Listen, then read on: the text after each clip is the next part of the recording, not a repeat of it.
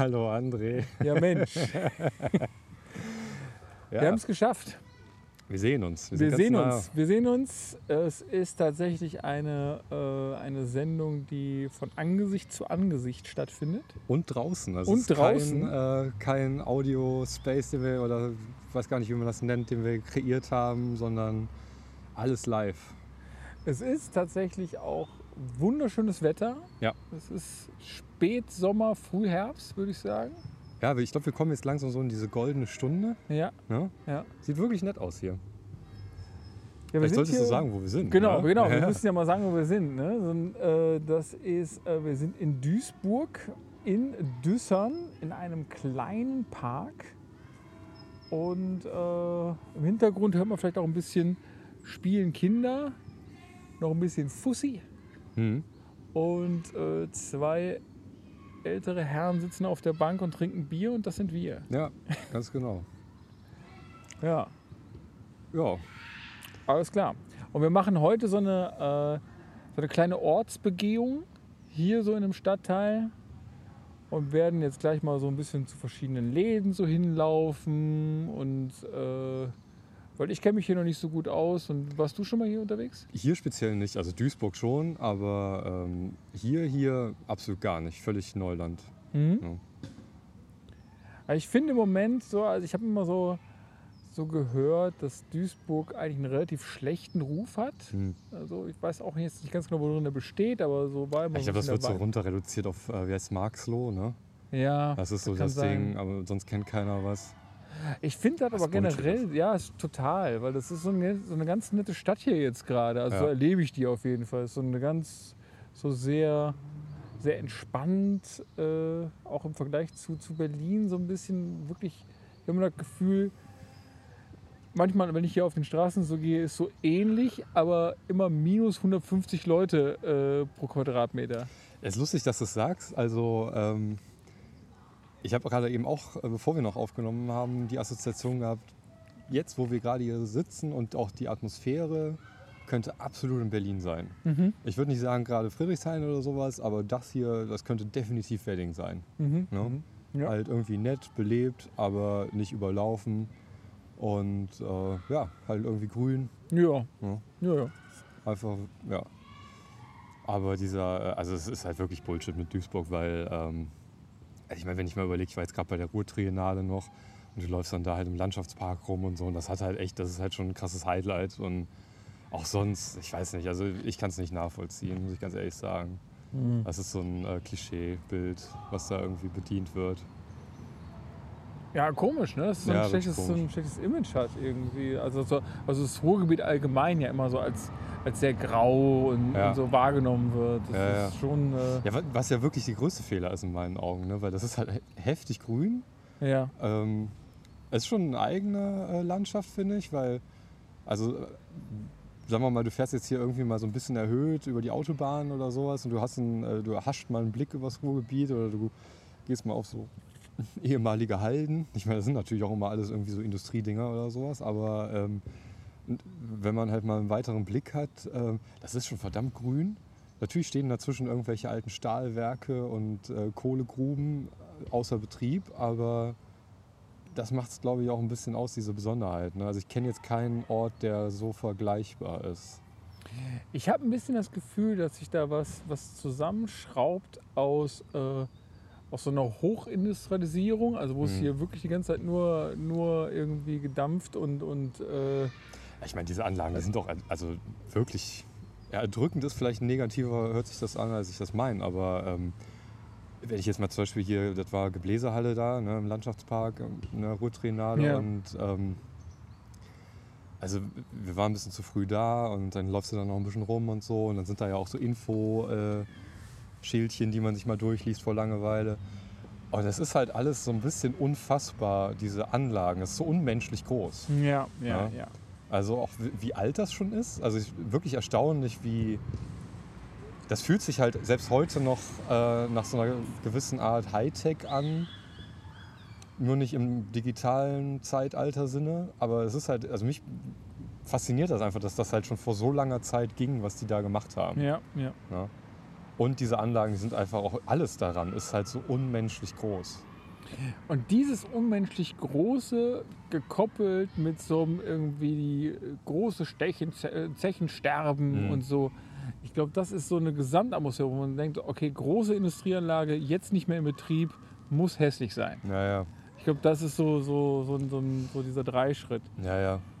Aber ich finde gerade aus dem Ruhrgebiet hat super viel gemacht, so aus, den, aus Mhm. diesen Industrieruinen. Ja, ja, total. Wobei es natürlich schon eine eigene Ästhetik ist und die halt bestimmt auch kontemporär als besonders hübsch angesehen wird. Aber mich würde auch nicht wundern, wenn äh, jemand mit einem anderen Vorstellung, also einem anderen ästhetischen Vorstellungsbild sagen würde, das ist so eine scheiß Ruine, was soll ich damit? Ja, klar. Ja, nur ein bisschen hübsch angestrahlt. Aber ich finde, ich glaube, ich weiß gar nicht, ob die das wirklich aus ästhetischen Gründen, also vielleicht auch gemacht haben, aber ich fand, das, oder ich finde, das Ruhrgebiet hat das sehr gut gemacht. Äh, oder sehr, indem die relativ früh erkannt haben, dass sie nicht einfach die Sachen hier stehen und vergammeln lassen können. Mhm. Weil das ergibt ja dann auch so eine Abfuck-Atmosphäre. So, Ja, ja, ne? ja. Wenn du nur noch so, äh, Ja, so, äh, so siehst, so, dass, dass da alles nur so, so in, in rostigen Schlieren dann so Ja, rabhängt. ich meine, wenn man ehrlich ist, es gibt es ja auch noch genug. Ne? Also man Ja. muss jetzt auch nicht alles schönreden, aber ähm, trotzdem, es gibt halt hier auch wirklich, äh, also ja, phänomenale, hübsche oder be be beeindruckende Ecken. Wirklich. Mhm. Ich weiß auch nicht, also es ist schwierig. Ne? Auf der einen Seite, also ich wohne jetzt nicht direkt hier, ich wohne im Rheinland und ähm, man guckt es dann halt ein bisschen von außen an. Und ähm, ich würde es vielleicht so ein bisschen beschreiben, ähm, dass man insgesamt einen Eindruck hat, dass das jetzt nicht so immer nur bergauf geht. Mhm. Ne? Aber ähm, vielleicht tu, vertue ich mich da auch, keine Ahnung. Ich weiß nicht, also ich, ich, Also ich nehme das Ruhrgebiet als einen einzigen Weg nach oben wahr. Ist das so? auch so von, den, auch von der Stimmung der Leute? Hast du mal mit, mit äh, Ur-Ruhrgebietlern oder Ur-Duisburgern geredet? Nee, gar nicht, gar nicht. Ja. Aber, aber ich glaube schon, also was sie jetzt gemacht haben, also mit dieser, mit dieser Seidenstraßengeschichte Hm. von China so, das hat, glaube ich, schon, ich, schon so einen ganz großen Einfluss darauf. Und dann haben die ja jetzt hier auch so diesen Hafen ganz schön gemacht. Ja, das ist ja der größte Hafen. Ja. Und, Ja, ähm, Binnenhafen. Der größte Binnenhafen. Aber die haben auch so, so ein Hafengebiet mit, mit vielen Restaurants und. Bars Mhm. und so. Und ich weiß nicht, also vielleicht ist das auch ein bisschen die Blase des, äh, der Innenstadt. Mhm. Also ich weiß Ja, jetzt ja. auch nicht, wie es irgendwo anders aussieht. Ja, ich weiß es halt nicht, wie, der mit der, wie das mit der geistigen Haltung derer ist, die hier schon seit Generationen leben. Ne? Früher war das, also Ja, ja. erzählen. Also ich habe auch das, also weiß ich nicht, da, da urteilt jetzt ein Außenstehender ne, mit ganz viel Stereotypen im Kopf, aber ich habe schon das, den Eindruck, dass, die, äh, dass das Potenzial des Ruhrgebiets nach wie vor stark gebremst ist durch viel Lokalpatriotismus ähm, und auch so einer, wie soll man sagen, engen Horizont würde ich, ja vielleicht ist das das, ne? so einem äh, regional engen Horizont. Für mich ist das irgendwie so, dass das, oder, oder ich habe immer den Eindruck, dass das Ruhrgebiet sehr, sehr brav in Richtung, äh, zum Beispiel politisch, ach, jetzt irgendwie ein verquerer Satz. Ich habe das, äh, das Gefühl, dass das Ruhrgebiet insgesamt ruhiger und braver ist, als es eigentlich sein müsste. Ja, oder sollte auch. Oder ja. sollte. Ja, ja. Weil es gibt so viele, so viele Sachen, die hier abgebaut wurden, eben auch mit. Arbeitsplätzen und so weiter. Und irgendwie hat das Ruhrgebiet, also vor 30 Jahren, vor 40 Jahren sind sie alle schaffen gegangen Mhm. so. Und auch da irgendwie klaglos hat man ein bisschen das Gefühl. Dann wurde alles abgebaut. Auch, also so ein bisschen, es gab schon Proteste, aber es ist nicht so, es ist auch politisch nicht, nicht niedergeschlagen oder so. Nee. Und es gibt hier keine extremen Parteien, die Nee. jetzt. äh, Aber das ist halt auch wieder, also die, die, die ähm, naja gut, ich meine, es gibt auch hier schon, äh, äh, ist auch schon eine Hochburg von irgendwelchen Neonazis und sowas in Dortmund und so. Ne? Das Das man, stimmt in Dortmund auf jeden Fall. Ja. aber ähm, trotzdem jetzt mal mit äh, die, die andere politische Perspektive, mich wundert halt immer wieder, dass das halt so halbherzig, äh, äh, ich sag mal, gepusht wird, weil äh, von der Infrastruktur ist ja ultra viel da. Ich Ja. meine, das ist einer der größten Metropolregionen Europas, wenn nicht der Welt. Mhm. Und ähm, das ist super ausgebaut und so.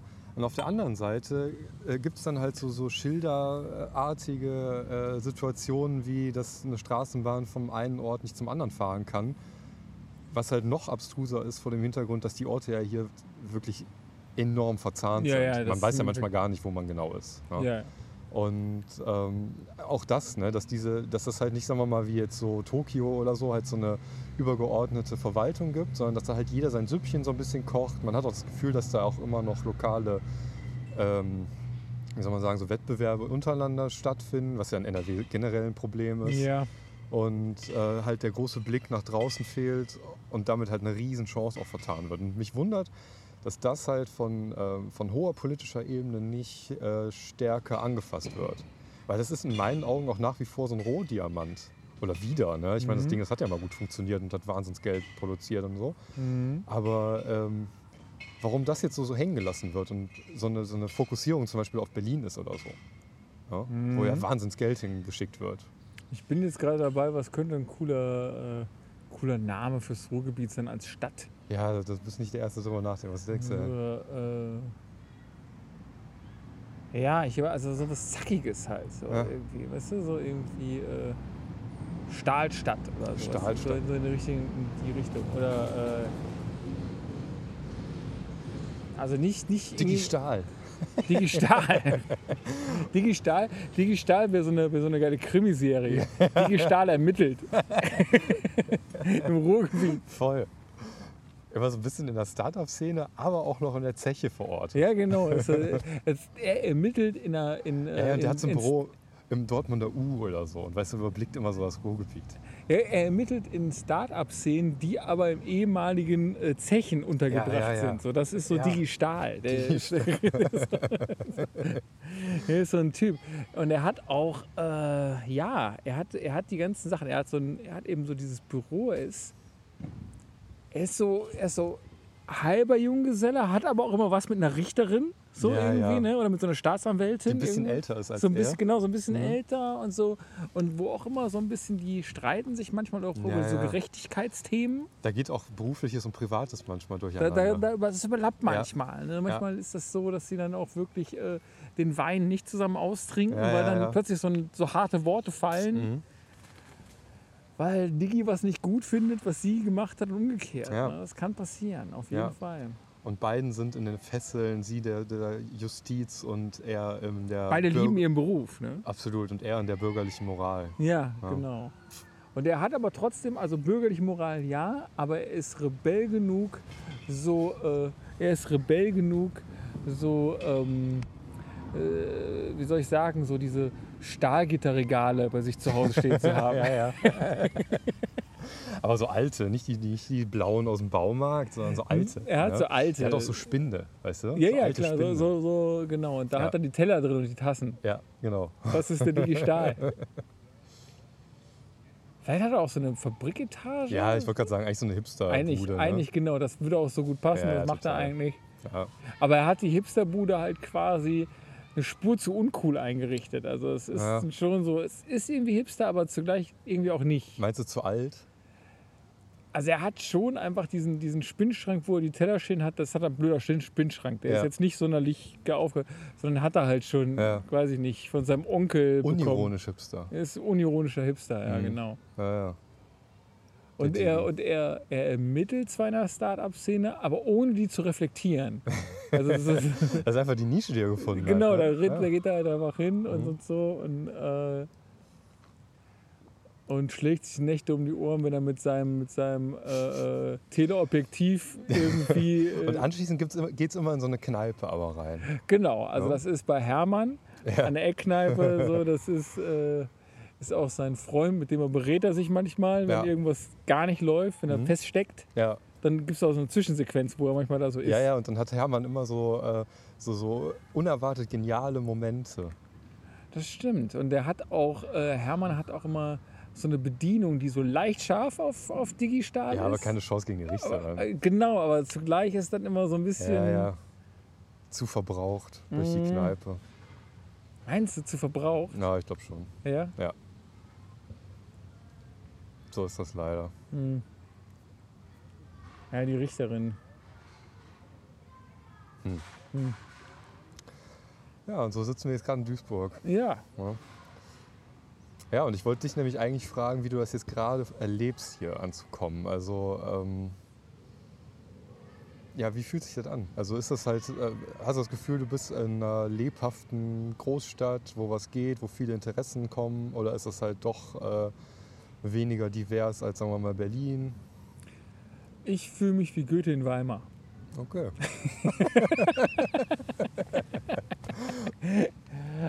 Hast du deinen Schiller schon gefunden? ja, es ist so, es ist so eine Sache. So irgendwie, ich finde es irgendwie völlig. Es ist so entspannt halt einfach. Das Mhm. finde ich, das finde ich irgendwie voll gut. Also es, ich weiß gar nicht, ob die Ja, ja. Stadt so entspannt ist oder einfach, einfach ruhiger ist aus der Sache. Aber Ja, es, fühlt sich halt nicht wie, es fühlt sich nicht wie eine Großstadt Ja, es an. ist nicht dieses Aufgedrehte, glaube ich. Ne? Genau, ich bin dann vielleicht auch ein bisschen so, also du bist halt, weiß ich nicht, du gehst, du gehst immer, du gehst immer ins Berghain Mhm. und gehst dann irgendwann, gehst du, gehst du irgendwie hier in Duisburg ins Stahlwerk und denkst so, oh, was haben wir eine entspannte Party. So. Ist hier sind ja irgendwie ganz nette Leute Ja. und hier, kannst, hier kann man sich auch, hier kann man sich auch mal ganz kurz an der Tanzfläche unterhalten, ohne Mhm. dass sofort 20 verschiedene Rollenmuster so Ja, ja, ja. aufklappen.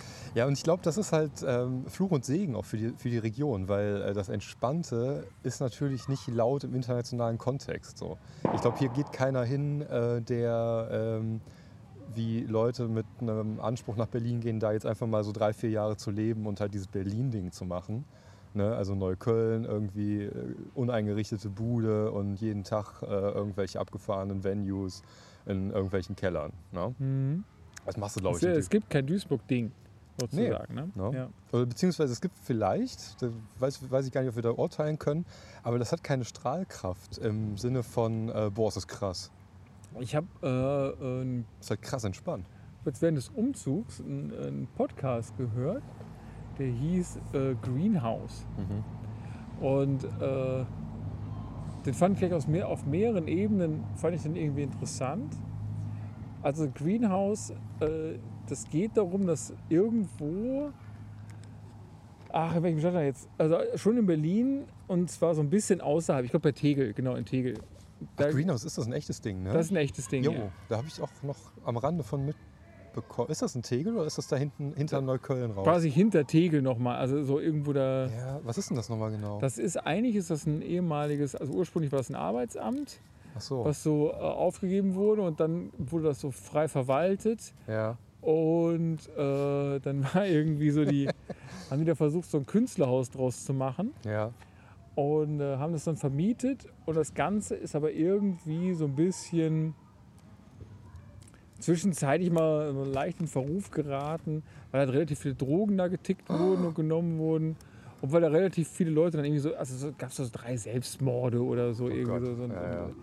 so ganz komisch. Stimmung Und, dann, richtig gut. und darüber geht es dann halt so dieser Podcast. Dann kriegt so diese, so eine Journalistin kriegt so ein, kriegt so ein, äh, kriegt so eine Mail von so einem Typen mit den Toten, die da sind und er, na und im Endeffekt stellt sich das halt raus als so eine Geschichte, dass quasi du hast halt, ein, du hast halt Räumlichkeiten, die werden halt relativ günstig vermietet, die werden sehr schlecht verwaltet. Also Mhm. derjenige versucht den Raum irgendwie voll zu kriegen und die Sache kippt irgendwann in Richtung von wegen, dass du halt Mietnomaden hast. Also eigentlich Ja, darfst ja. du die Räume nicht nutzen äh, als zum Wohnen, aber die Leute machen es dann trotzdem, Ja, weil sie ja. dann nur 250 zahlen und so. Und ich fand, das war irgendwie so ein, also war so eine Berlin-Story insofern, wie du das schon angesprochen hast, weil es halt so ganz viel um, um Facework ging, so irgendwie. Und, Mhm. Aber ich dachte auch gerade, ne, dass ob Greenhouse oder wie auch immer, die Nummer, die hat man schon so oft gehört. Genau. Ne?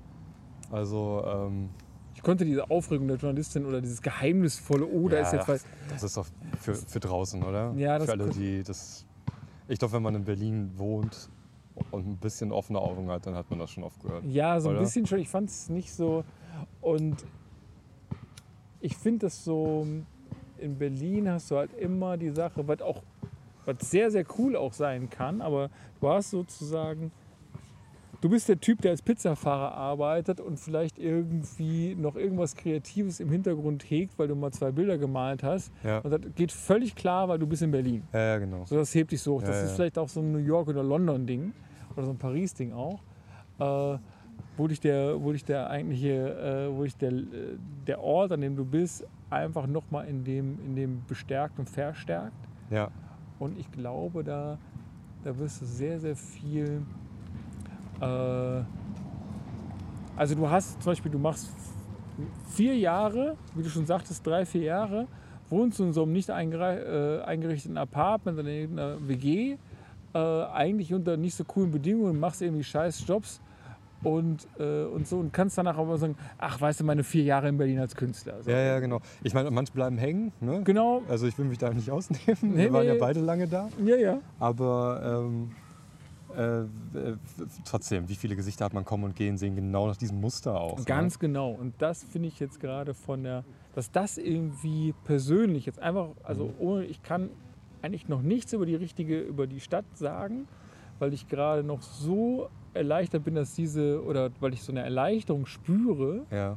Ja. äh, dass das irgendwie von mir genommen wurde. So, dass Mhm. ich, weil, wo ich gemerkt habe, ich habe da schon länger keinen Bock mehr drauf, so Ja, auf ja. diesen ganzen Berlin-Gedöns.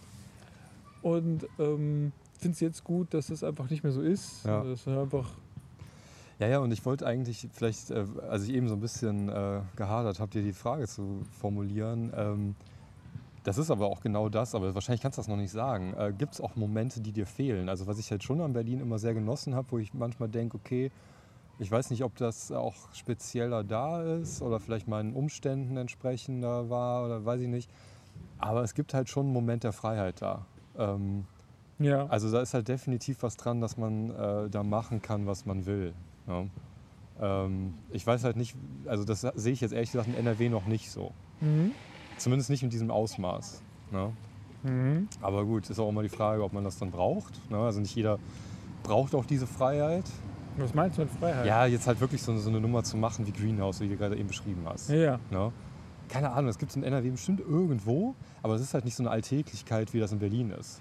Was ich halt so schade finde, ich habe mal ein Prospekt gesehen äh, oder so ein Buch, äh, weiß ich gar nicht mehr genau, da ging es so darum, über die, die äh, Nachwirkungen der 68er-Bewegung im Ruhrgebiet auch. Ah, Und da gab es damals, war so, ein, war so ein, irgendwie so ein Titelblatt, wo so ein Pfeil so in die Luft geschossen wird, also quasi so ein zeitgenössisches Foto. ja. Und ich habe schon das Gefühl, dass auch damals einfach da viel mehr ging, dass das aber so ein bisschen, so ein bisschen äh, versackt, versickert ist ja. und in Berlin sich irgendwie immer weiter, weiter Meinst du, das ist die Enkla der Enklave geschuldet? Dass die halt so, so ich meine, die Besonderheit ist ja schon da, dass das halt so ein abgeschlossenes Ding war. Es war, Ja. ja. wenn man ehrlich ist, eine Kleinstadt eine lange Zeit lang. Ähm, oder Kleinstadt jetzt nicht im technischen Sinne, aber so Ja, von der Atmosphäre, genau. zumindest das, was Ja. man mir so von denen, die da damals gewohnt haben, erzählt. Und, ähm, äh, und du halt als äh, auch äh, äh, Kriegsdienstverweigerer da ja hingehen Ja, konntest genau. und noch ein bisschen Patte kriegtest. Genau. Ja, das zieht natürlich auch ein spezielles Klientel an.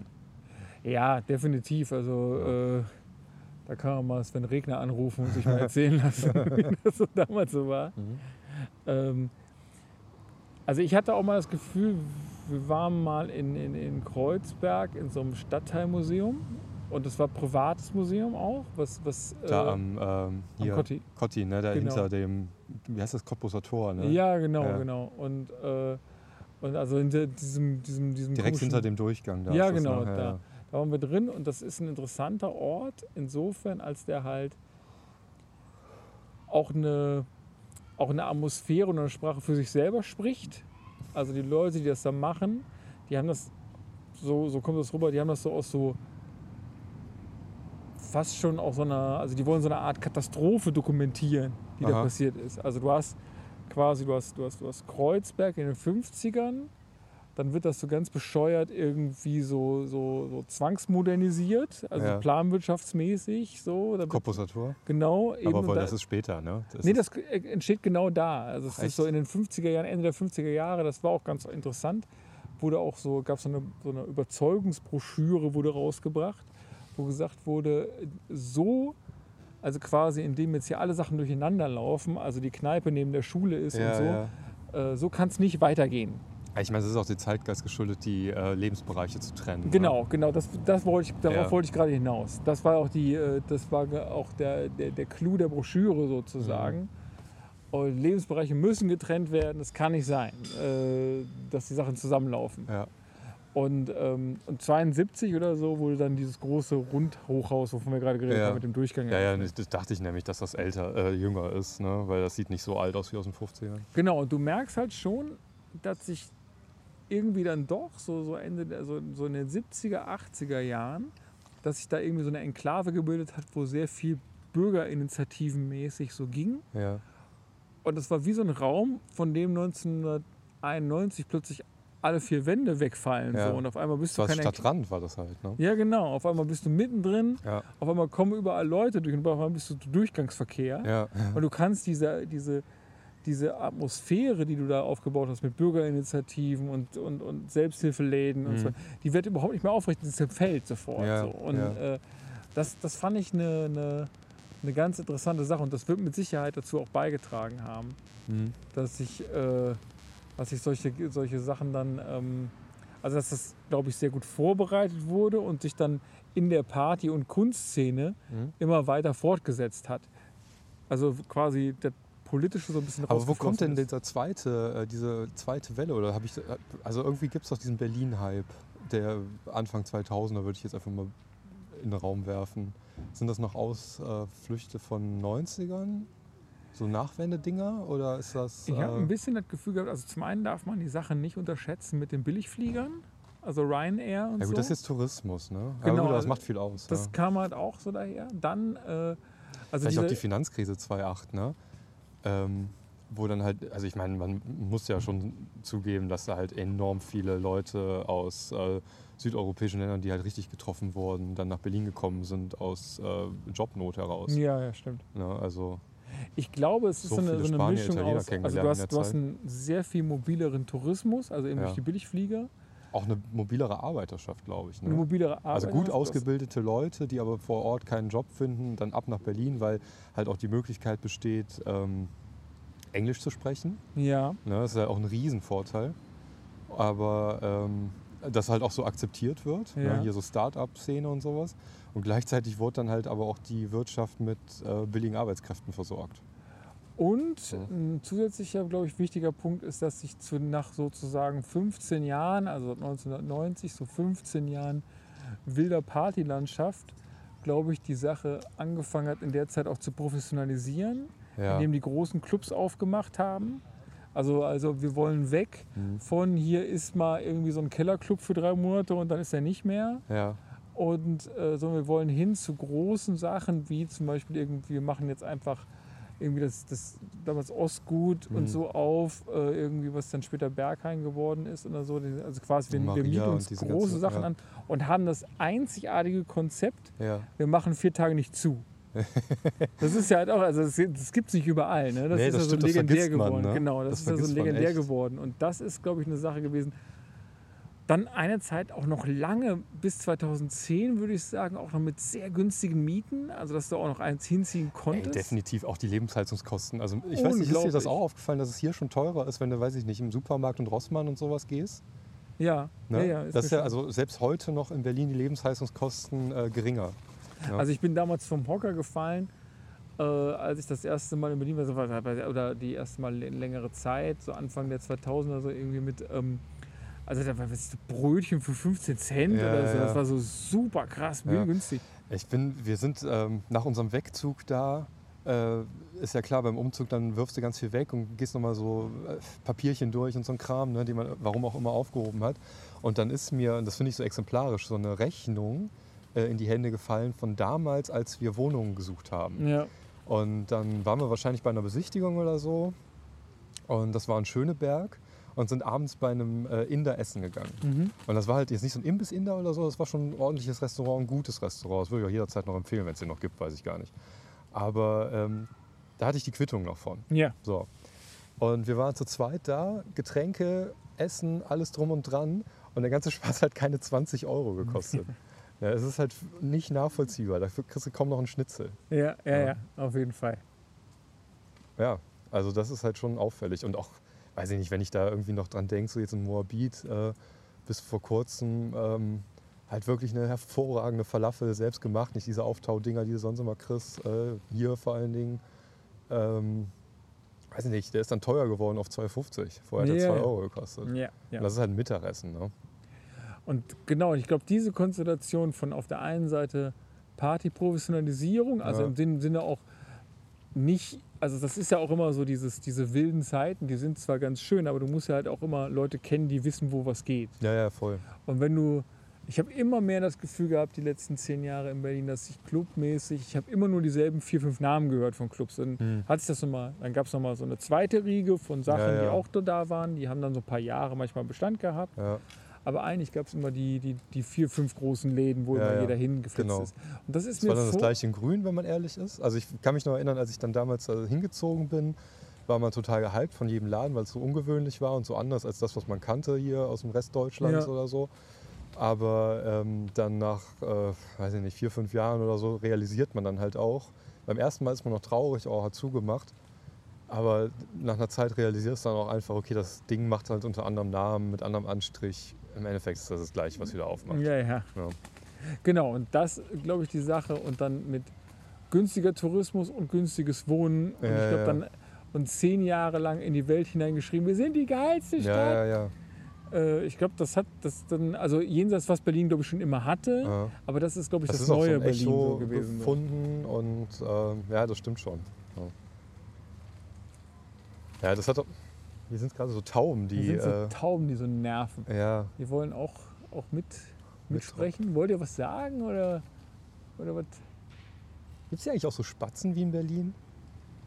So freche Spatzen, Ja. die also so dauer chirpen. Äh, ja, ja, ja, Schirpen und vor allen Dingen auch äh, Essen klauen. Äh, keine Ahnung, habe ich noch nicht gesehen. Nee, war ein Glück. Am Anfang denkt man auch, guck mal, wie süß und dann ist das Brötchen weg. Ah, Ja. Mhm. Saugspatzen. Ja, ja, Sauspatzen sind das. Ja, aber ähm, also das, das hat definitiv dann auch so ein Echo gefunden. Das potenziert sich ja auch. Ne? Also wenn dann der eine drüber schreibt, dann schreibt der andere davon ab. Und ich meine, wenn man ehrlich ist, wenn man da in diese Presse guckt, aber auch die Erwartungshaltung derer, die dann nach Berlin, sei es als Tourist oder halt auch dahin gezogen sind, als neuer Mit äh, Einwohner, ähm, ähnelt sich ja immer sehr stark. Ne? Also ich Mhm. habe selten, das kann natürlich auch an meiner Stimmt, ein, an meiner Bubble liegen vielleicht, weiß ich Ja. nicht, aber trotzdem, ich erkenne da schon Muster von ja, derer, die du hast schon deine, deine. Spiegelstriche, die du so abhaken Absolut, willst. So. ja. Und, und tatsächlich, also da bleibe ich schon bei dem Gedanken, wenn du, wenn du sozusagen, wenn du in ein informelles Gebiet ziehst, also du ziehst jetzt zum Beispiel nach Berlin 1992 oder so Ja, und da gibt es tausend tolle Partys und so, aber du musst einfach in die richtige WG ziehen, du musst, Ja, ist so ja. ein bisschen wie Fanzines Ja, lesen, ja. Mhm. so irgendwie, du musst die richtigen Leute kennen. Und sobald das professionell wird, wird Ja. so eine Sache erwartbar. ja, Also du weißt ja nicht ganz genau, ob du in den Laden reinkommst, aber du weißt, wo du dich anstellen musst. das stimmt. Ich meine, um halt ähm, auch das noch zu ergänzen, das gibt es auch nach wie vor in Berlin. Also du kannst ja auch immer noch auf, äh, also es gibt ja nun mal Läden, die halt keine, sagen wir mal, Online-Präsenz haben. Ja. Ne? Da musst du dich dann irgendwo anmelden und oder also diese SMS-Listen. Ich weiß nicht, ob das immer noch ein Ding ist, aber ähm, das gab es ja auch noch bis vor relativ kurz, wo dann irgendwie nachts eine SMS kriegst und da ist dann eine Party oder so. Ne? Ich glaube, das wird es immer noch geben. Ja, ja, das gibt es auch noch, aber das macht, glaube ich, nicht den, den sozusagen, das ist dann Teil des Rufes der Stadt, aber, ja, aber, definitiv. aber im Prinzip geht es darum, Da wird vielleicht auch was versucht zu erhalten von genau, den Akteuren, die dann damals das noch vielleicht stärker miterleben. Also ich meine, ich muss jetzt gerade, weil ich diese SMS-Listen da genannt habe, äh, ja, weiß ich nicht, da, da sehe ich dann auch sowas wie Westbam, ne? Also habe ich dann gesehen, so einen kleinen Keller. Ja, ist geil, war auf jeden Fall ein Bombenabend. Aber es ist jetzt halt auch nicht irgendwie der ganz heiße Scheiß vom Pan-Label. ne? nee, der, wir haben, also ich, ich fand eine Sache sehr, sehr bezeichnend. Ich glaube, hat DJ Motte oder Ja. so, also irgend so ein DJ, den man auch so kennt, auch aus dieser frühen Berlin-Zeit oder dieser, dieser, dieser frühen Berlin-Party-Zeit. Der hat mal irgendwann, der hat Ewigkeit versucht bei der Kastanienallee, das ist so ein, so ein Ding in, in, in, in Prenzlauer Berg, oder ist das Mitte noch? Weiß Nee, nicht. Das Prenzlauer, Prenzlauer Berg. Ja, ja. Genau. Wo in den 90er Jahren so mega viel ging, was so ganz freiheitlicher Ort war. Ja, ja, ja.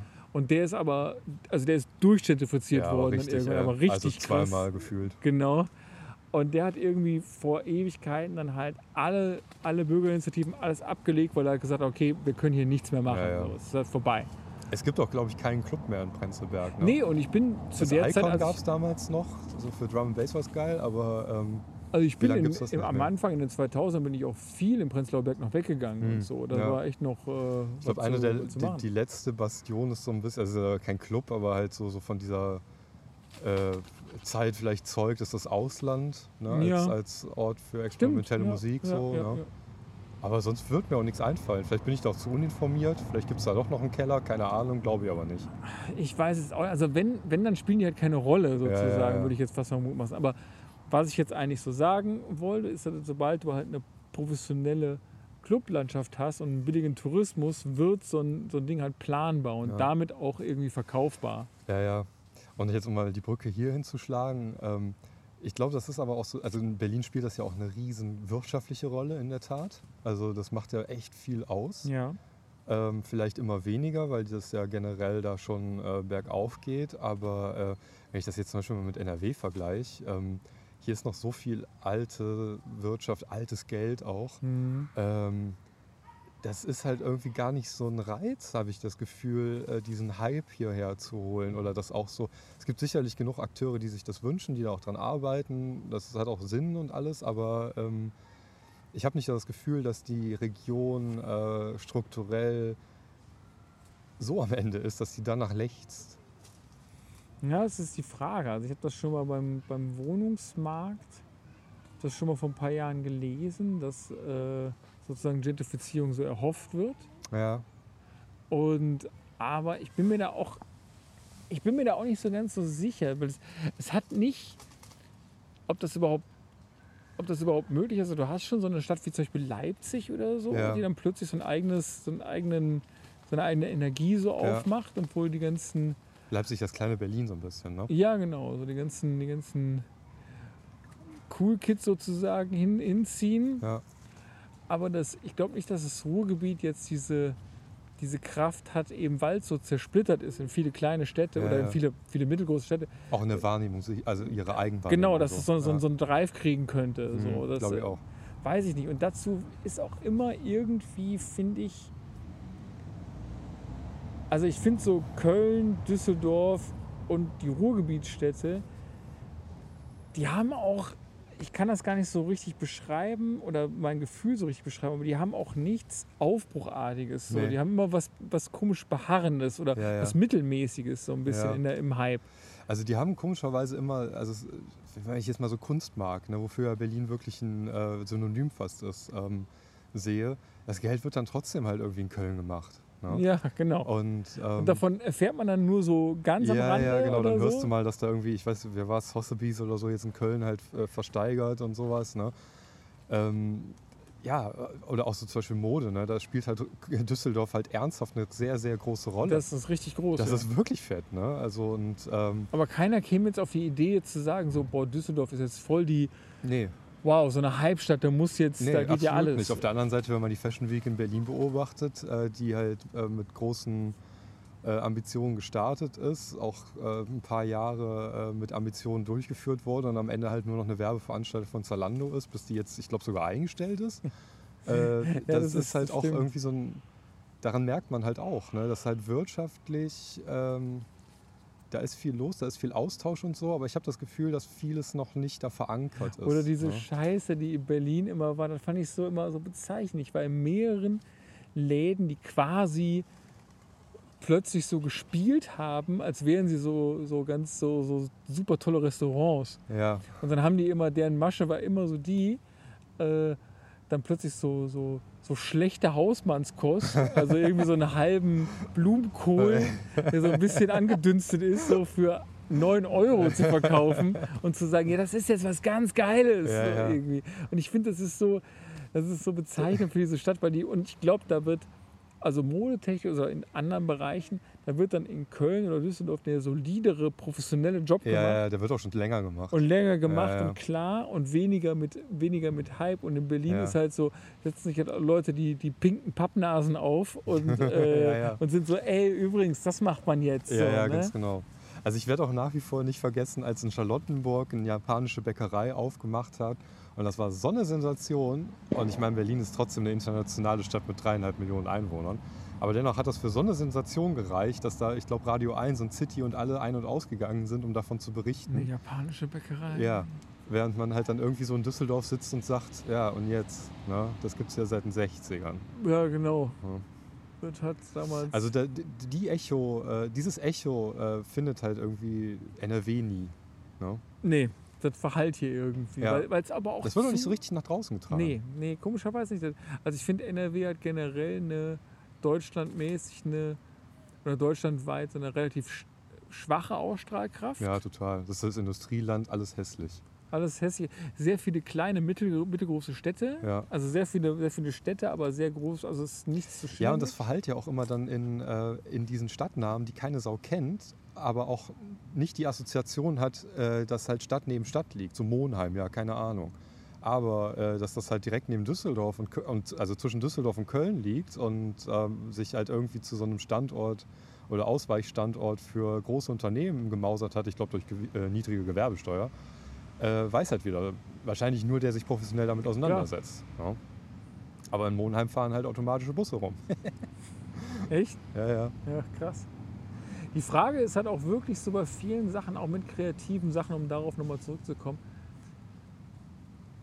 Also ich weiß nicht, wie, wie sehr man im Kunstmarkt oder so die oder bei kreativen Sachen die, die wirklich face-to-face Verbindung so unbedingt braucht. Vielleicht braucht man die auch sehr, aber ich habe manchmal das Gefühl, weiß nicht, so ein bisschen so in so einem ruhigeren Ding mit, also wo du dir einfach vielleicht ein bisschen mehr Wohnraum leisten kannst Mhm. und dann auch mehr so, hast du ja auch mal so erzählt, wo du dich mehr so auf deine Sachen konzentrieren kannst, ohne permanent so ein so ein- so ein- so ein- so ein- so ein, ähm, so einen Manegenmodus auch noch Ja. zu haben oder auch vor dir selber zu haben, so, ich bin jetzt in Berlin, hier waren schon die ganzen Großen. Ja, ja. Jetzt müssen, da muss das und das passieren. So, ne? Das ist so ein bisschen. ja.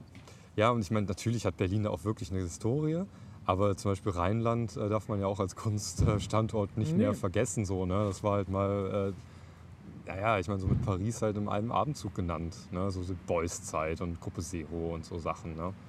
Ähm, aber äh, das ist halt irgendwie so ein Ding, das ist, das ist auch einfach alt. Ne? Also ich meine, mich schockt das jetzt auch nicht, dass das... Äh, also ich habe keine Sehnsucht nach Cream Cheese in Düsseldorf, muss ich ganz ehrlich sagen. Das ist mir scheißegal, dass der Laden da mal existiert hat. Und ja, Was ein Kunstladen? Ja, ja, ja, ja. Okay. Also das war so Ein- eine Kneipe, wo Ja, halt ein- und ausgegangen wurde. Ja, ach, das ist immer so die Sache, irgendwie finde ich so, so, so. Was merkwürdig ist, ist ja immer bei dieser Wahrnehmung, die wir jetzt gerade so ein bisschen haben, Mhm. dass, dass so die ganz alten Sachen, so 20er Jahre, finden wir so, warte, da war echt Bertolt Brecht, da hat Ja, er ein Bier ja. getrunken, das ist ja unglaublich. und, und 70er hat aber irgendwie jeder nur so halb Bock drauf. Das ist ganz komisch, ne? Das ist Mhm. so, so, also du hast jetzt nicht so Boys oder auch Fassbinder oder so. Mhm, Was sagen ja, uns die ja. Leute jetzt wirklich noch? Was, was, Münchner Film-Clique. Genau, was, Mhm. was, was, also diese Sperrigkeit, die die so reingebracht Ja, haben mit, mit ihren Sachen. Äh, ich bin mal gespannt, ob das vielleicht in den nächsten Jahrzehnten irgendwann mal ein bisschen ein riesen Revival kriegt. Aber im Moment so finde ich immer, unsere Kindergeneration das dann so auffasst, wie wir, weiß ich nicht, Brecht äh, rezipi rezipieren oder weiß ich auch nicht. Vielleicht, vielleicht braucht es auch äh, den Abstand, um halt ganz viel abzuschneiden, weil äh, wir vielleicht noch auch zu nah an der kontroversen Diskussion sind, Mhm. also halt auch äh, zu viel, also wenig, zu wenig romantisiert ist. ja, das kann auch sein. Auch alles dafür getan wurde, sage ich jetzt noch von diesen von den, von den quasi zeitgenössischen Leuten auch danach diese 68er, 70er Zeit möglichst zu entromantisieren. Also die Mhm. ganze Zeit immer so zu sagen, ja, pass mal auf, also die waren ja jetzt, mit der Kommune, die waren ja, Ja, wirklich ja. nur so oder, oder auch so ein Typ wie Langhans oder so, den, Äh, den, den ja, der auch irgendwann zu so einer Witzfigur Der- genau, der irgendwann auch so auf zu Bildniveau äh, wirklich verkommt. so, ne? genau in so, in so eine Karikatur ging so Ja, geht. ja. Ne? Und Aber wenn mit genug Abstand vergisst man das halt und dann wird das halt eine Ikone. Könnte auch ja, sein, weiß ja man klar, nicht. auf ne? jeden Fall. Keine Also Ahnung. irgendwann vergisst man halt äh, seinen Auftritt bei, bei irgendwie äh, äh, Was war das? Äh, Big Brother Big oder so? Brother, genau. Und irgendwann ist, wie heißt der Typ nochmal, der, der, der, der, der immer so mit, ähm, der auch im Europaparlament sitzt für, ist auch so ein Studentenführer, der ist eigentlich Deutscher, hat aber in Paris sehr viel gemacht. Ich habe jetzt dummerweise den Namen nicht. Ist, glaube ich, bei den Linken oder bei den Grünen. Ach so, äh, hier ähm, ähm, Baron Cohen oder so? Nee, der hat seinen deutschen Namen auch. Also, so. ach, ich weiß, ist, ist auch egal. Das war mega falsch wahrscheinlich gerade. Keine Ahnung. Und ist auch egal. Auf jeden Fall, die sind halt irgendwann alle so ein bisschen vergessen, weil wir erleben die jetzt noch in der Jetztzeit Ja, ja, oder ja. haben die lange Zeit erlebt. Du kriegst ja auch diese ganze, weißt du, jede Sau, die durchs Dorf getrieben ist, ist uns ja auch noch quasi, selbst wenn es nicht mehr bewusst ist, aber unbewusst hat es ja geprägt. Ne? Was weiß ich, wie Brecht damals, äh, was da vielleicht war, was Leute darüber erzählt haben und so. Keine Ahnung. Total. Und ich glaube aber zugleich, also was ich da, was ich in welches Buch ich darüber immer sehr empfehlen kann, ist, äh, äh, ist der lange Sommer der Theorie. Mhm. Äh, das ist ein Buch über die intellektuelle Verfassung der 70er Jahre und geht vor allen Dingen, zeichnet so ein bisschen den, den Merve Verlag nach. Ah ja, ja, ja, ja. Genau, der ist so ein, so ein ganz so hyperintellektuellen Ja, ja, diese Ding. Heftchen diese rausbringen, die man Heftchen, nicht genau. versteht. Ja. genau, wo der Titel so, schon so ja, unverständlich ja, ist. ja. Das war, Ja, ja. Also- aber keine Ahnung, wenn man sich darauf einlässt und da Zeit für nimmt, ist das oft geil.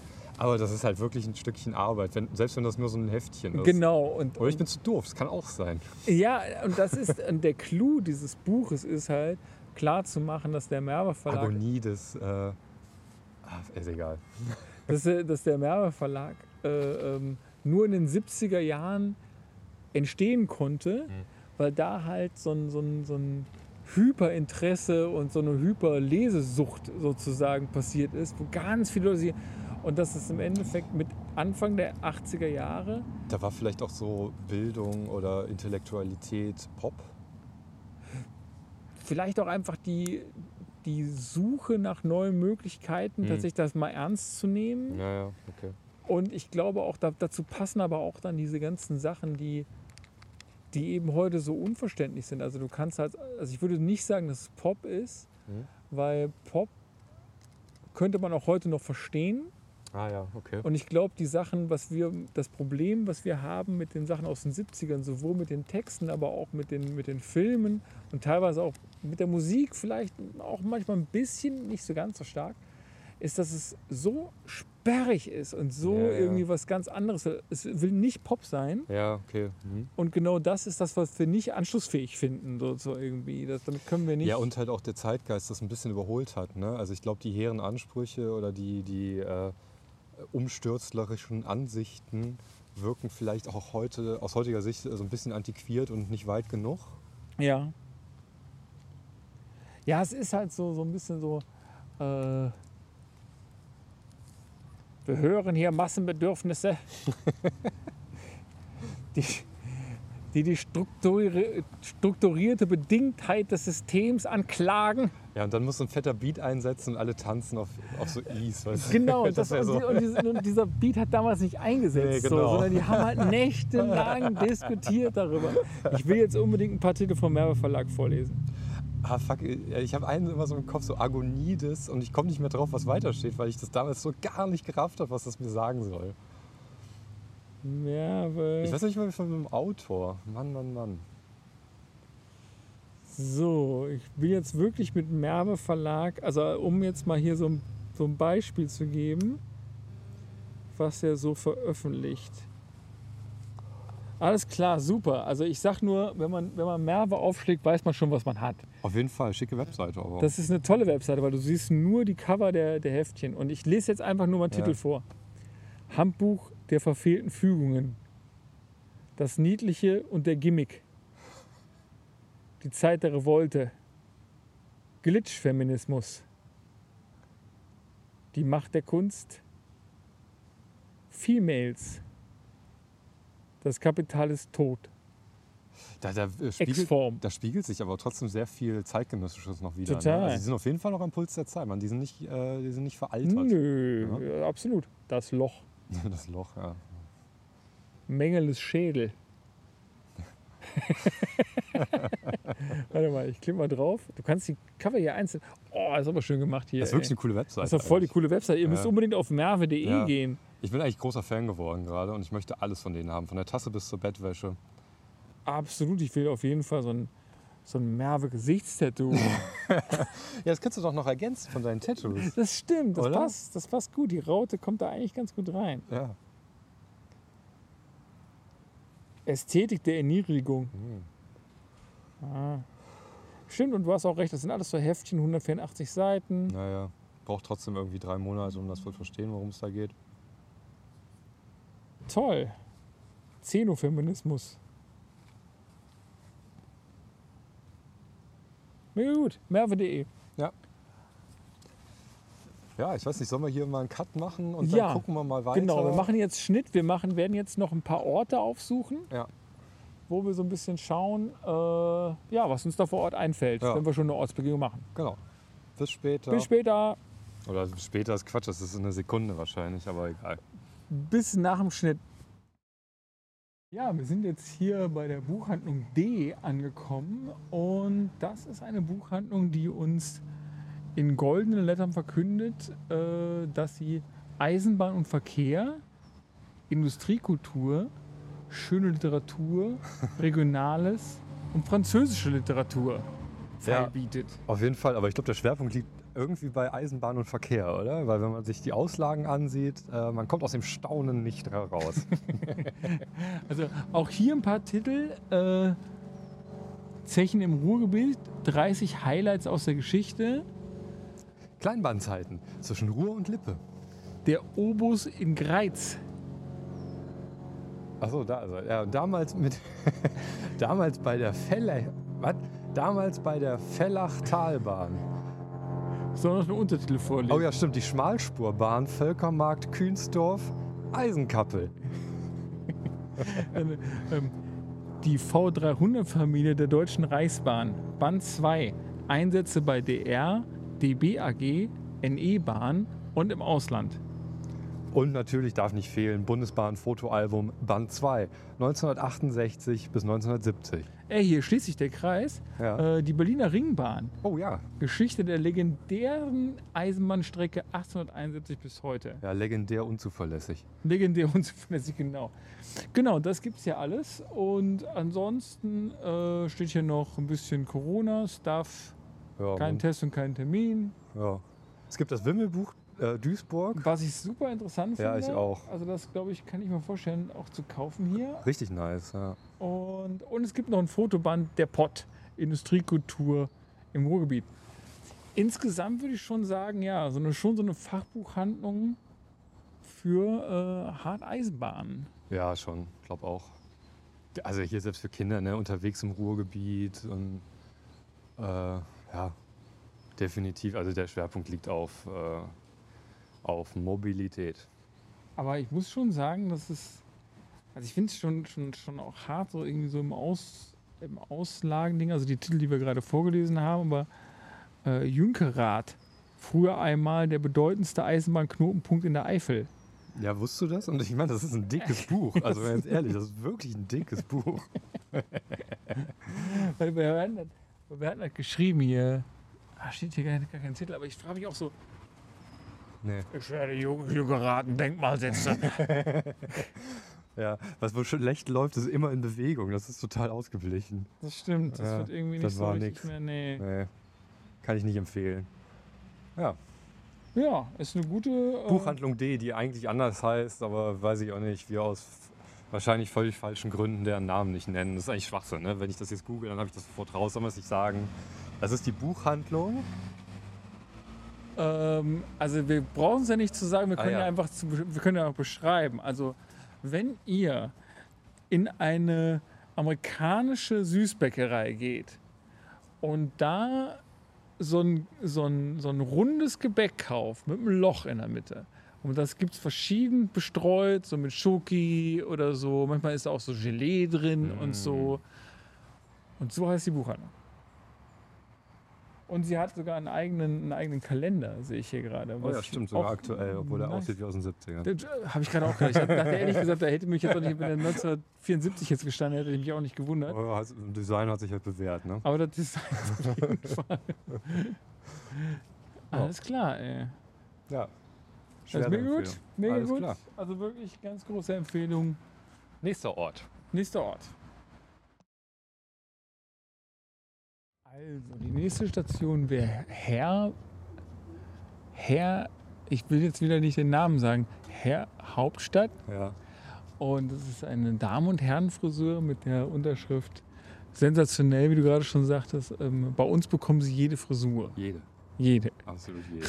Ich finde, ich find, dieser Laden hat so eine eigene charmante Art, einen einzuladen. Also man kann sich das so vorstellen, hier ist so bis auf Kopfhöhe, also auf Brusthöhe, ist so eine Art kleine Auslegware äh, ange, angerichtet mit drei verschiedenen Sorten von Steinen als Untergrund. Her Hairprodukten, die da so angerichtet, also so präsentiert werden, was man so machen kann. Und dazwischen immer so kleine Porzellanfigürchen, die Ja. irgendwas machen. Ja. Und dahinter, das wird abgerundet durch so, ein, äh, durch so eine Hauptstadt-Silhouette. Wo eigentlich alles drauf ist, was man so finden kann. Also das Olympiastadion, die Frauenkirche.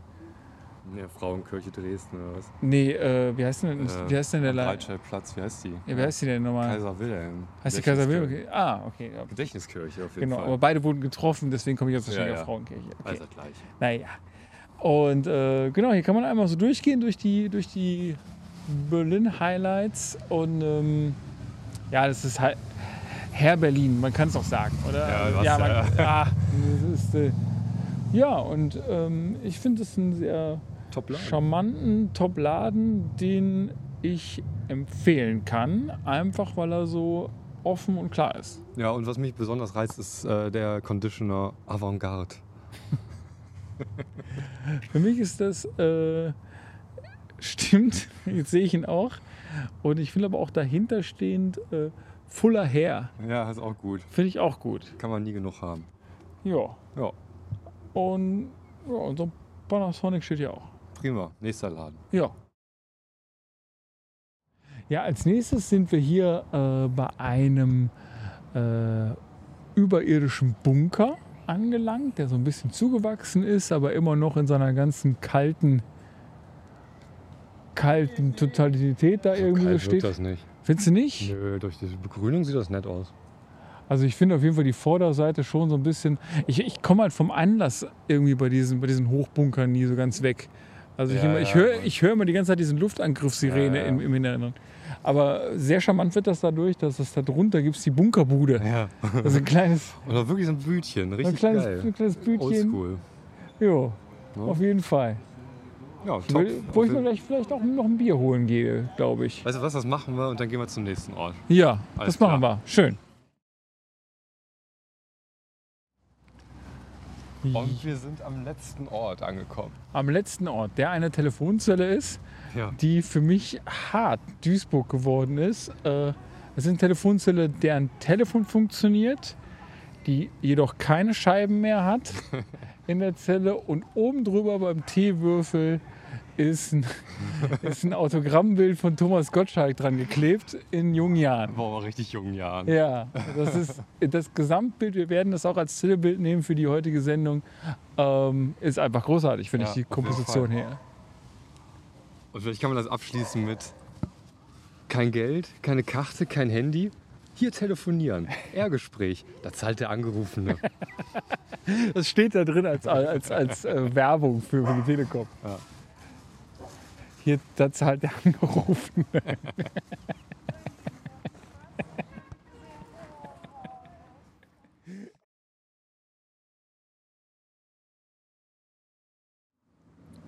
Jo, das war's mit unserer kleinen, aber feinen Tour durch äh, das schöne Duisburg-Düssern.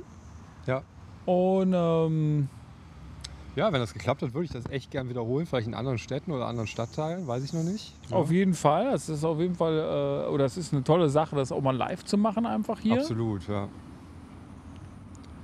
Und ansonsten schreibt uns äh, auf äh, Dingfra. Ne, äh, mach mal den Einspieler. Schreibt uns auf dingfrage.gmail.com. Ohne Punkt dazwischen und nichts, ne? Genau. Einfach nur Einfach nur Dingfrage. dingfrage.gmail.com. Und äh, ja, wir freuen uns und vielleicht können wir uns auch sagen, der Erste, der uns, oder die Erste, die uns schreibt, die ähm, haben wir da so einen, so einen Preis vielleicht oder so? Sollen wir mal irgendwie was, so was äh, jenseits von dem, was geschrieben wird, einfach sagen, Das ist eigentlich eine coole Idee mit so einem Preis. Also ich Ja. würde mich freuen. Das wäre der einzige Grund, uns zu schreiben. Für mich. Ja. Also gibt es einen Preis. Wir wissen noch nicht ganz genau welchen. Das, Nee. Dafür ist jetzt die Idee zu spontan, weil Ja, das ist mir ja. gerade eingefallen. Ähm, aber garantiert, äh, wenn ihr Ich meine, du bist ja gerade umgezogen, da fällt ja viel ab Da- bei so Umzug. Garantiert, also wir werden, aber es wird nicht irgendwelcher, irgendwelcher Scheiß sein, sondern es wird cool sein. Ja, Also zumindest oder gedankenvoll sein. Gedankenvoll. Es Ja. wird voller Gedanken. nee, aber wenn ihr irgendwas, wenn ihr irgendwas habt, Weißt so du, so eine schreibt es Feder einfach. am Band oder so. ja, wir gucken mal. Wir gucken mal, vielleicht so ein, auch so ein von uns selbstgeschriebene Poesieband oder Ja. so. Oder irgendwie einfach. Auf jeden Fall, aber ich dachte, du willst die Leute motivieren, dass die uns schreiben. Ja, aber vielleicht ist jemand in unserer Poesie interessiert. Ja, okay, alles klar. Dann bis zum nächsten Mal. ja, bis zum nächsten Mal. Tschüss. Tschüss.